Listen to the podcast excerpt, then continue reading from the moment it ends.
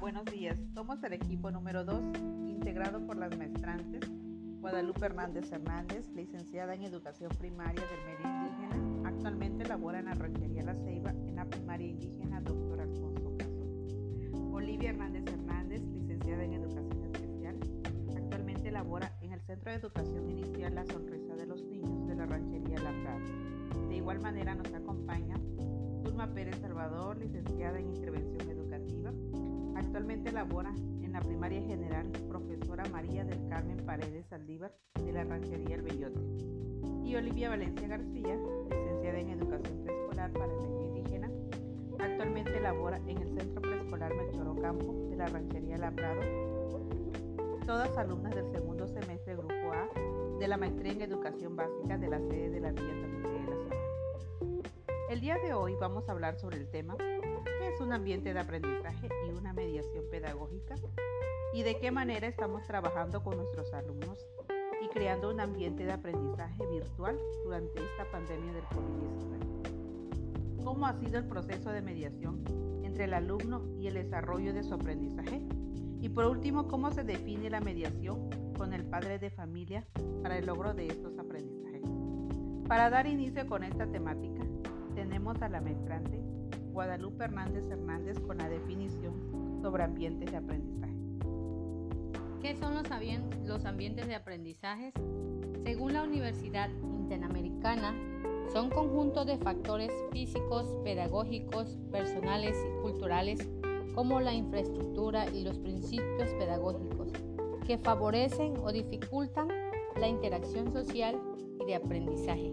Al organizar estos factores de manera que permita la interacción de la comunidad escolar y los contenidos curriculares, se gestan ambientes positivos para tener experiencia que favorece el aprendizaje. Una educación integral implica el reconocimiento de los ambientes de aprendizaje como relaciones socioemocionales entre persona y contenido para construir conocimientos, habilidades, actitudes y valores. Continuando con el tema, tenemos a la maestrante Zulma Pérez Salvador con la mediación pedagógica. Según Dijon, Sosa y Velázquez, la mediación pedagógica debe entenderse como el conjunto de acciones o intervenciones, recursos y materiales didácticos, como sistemas articulados de componentes que intervienen en el hecho educativo, facilitando el proceso de enseñanza y aprendizaje. Principal objetivo es facilitar la intercomunicación entre el estudiante y los docentes para favorecer a través del razonamiento un acercamiento comprensivo de ideas y conocimientos. De manera general, podemos decir que de acuerdo a nuestro contexto, que es una zona indígena y con personas de escasos recursos, ha sido muy difícil trabajar con las herramientas tecnológicas como el Meet, el Zoom, Classroom, por falta de cobertura de red.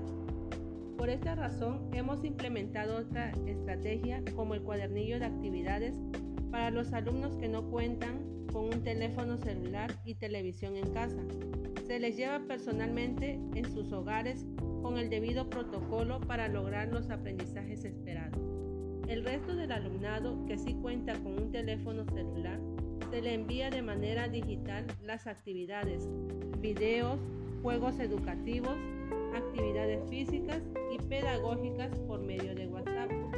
Y por último, tenemos a la, a la maestrante Olivia Hernández Hernández. En esta educación virtual, la mediación con el padre de familia para el logro de los aprendizajes de sus hijos ha sido de manera flexible y accesible. Cuando presentan algunas dudas con respecto a, las actividades que se, que se les asignan a los alumnos, se le orienta a través de videollamadas o mensajes de texto de manera personal. Se logra dialogar y explicar de manera detallada las actividades con el fin de lograr los aprendizajes esperados de manera significativa en los estudiantes.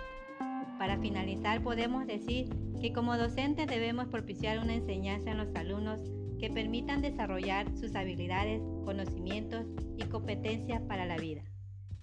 Porque nuestro rol como docente es acompañar, mediar y retroalimentar durante su proceso de formación y aprendizaje, no dejando a un lado las etapas del desarrollo del niño. Nos despedimos de ustedes esperando que este tema haya sido de interés para todos.